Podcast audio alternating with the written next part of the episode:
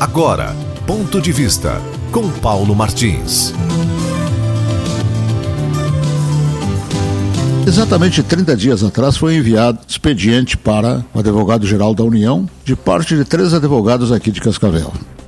Tiago Xavier Kozak, Jonas Adalberto Pereira Júnior e Bruno Domingues Lima da Silva, advogados inscritos na OAB. Então, conforme eu disse, há exatamente um mês que se completa, e justamente hoje, né? Esse expediente enviado à Procuradoria-Geral da União em torno de notícia de fato que atenta contra a honra e a imagem do excelentíssimo senhor presidente da República, Jair Messias Bolsonaro.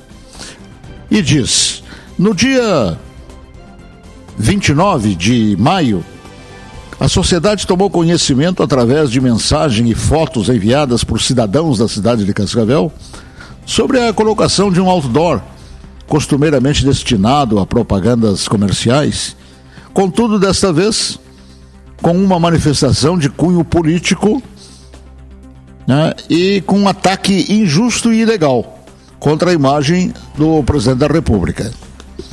É possível verificar a seguinte inscrição e está anexada a fotografia do outdoor.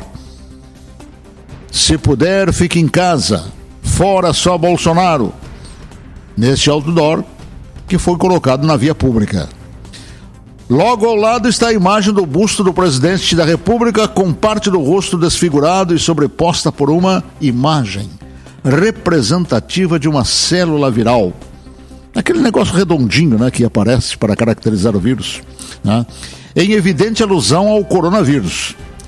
A manifestação vai além do limite do direito à liberdade de expressão, dizem os advogados e livre manifestação de pensamento, pois transmite à população a percepção de que o presidente da República seria o culpado pela situação da pandemia Covid-19.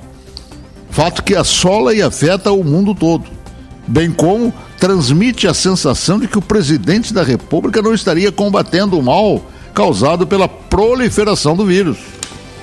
A manifestação do conteúdo diz o expediente, é maliciosa e de cunho visivelmente político e eleitoreiro, pois não revela a verdadeira responsabilidade e as ações do presidente da República no combate à pandemia.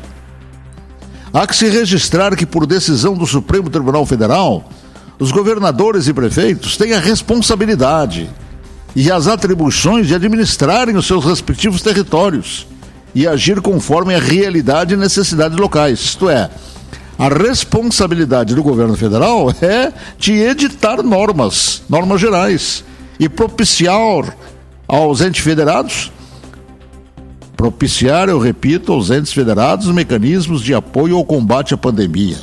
Mas é competência dos governos estaduais e municipais editar regras de isolamento, quarentena e restrições de transporte e trânsito. Nesta esteira, dizem os advogados. O governo federal editou a Lei Federal 13.979, que dispõe de medidas para o enfrentamento de emergência de saúde pública decorrente do coronavírus, bem como o decreto número 10.282, que regulamenta a lei. Daí então, inferem-se a manifestação, ora noticiada, não condiz com a realidade e ultrapassa os limites da livre manifestação do pensamento e liberdade de expressão, pois divulga informações inverídicas e que difamam a imagem do senhor presidente da República, o que se caracteriza crime tipificado na Lei de Segurança Nacional.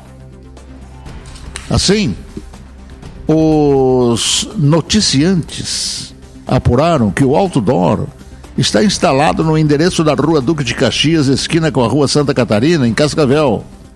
E por fim, para encerrarmos nosso contato de hoje, como faz 30 dias desta petição, eu estou me permitindo hoje fazer esse registro, esperando que as providências que tomaram contra determinadas ações que não mereciam sequer atenção não serão as mesmas em relação a esse caso. Então, os privilegiados inquilinos do STF, que através de Alexandre de Moraes decidiram nos últimos dias, até mesmo por invadir propriedades, ferindo de forma diabólica os mais lídimos direitos civis dos cidadãos brasileiros, revistando casas e prendendo inocentes, nem sequer satisfações irão apresentar hoje, 30 dias desta petição sobre essa agressão pública ao presidente da República?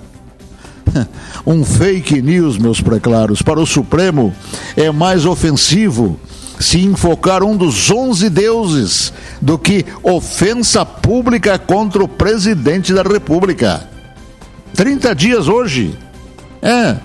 E em termos do STF, parece que será mais fácil de abolir a máscara do vírus que dizem que anda por aí do que a máscara da hipocrisia, amiga íntima do STF. Ponto de vista com Paulo Martins.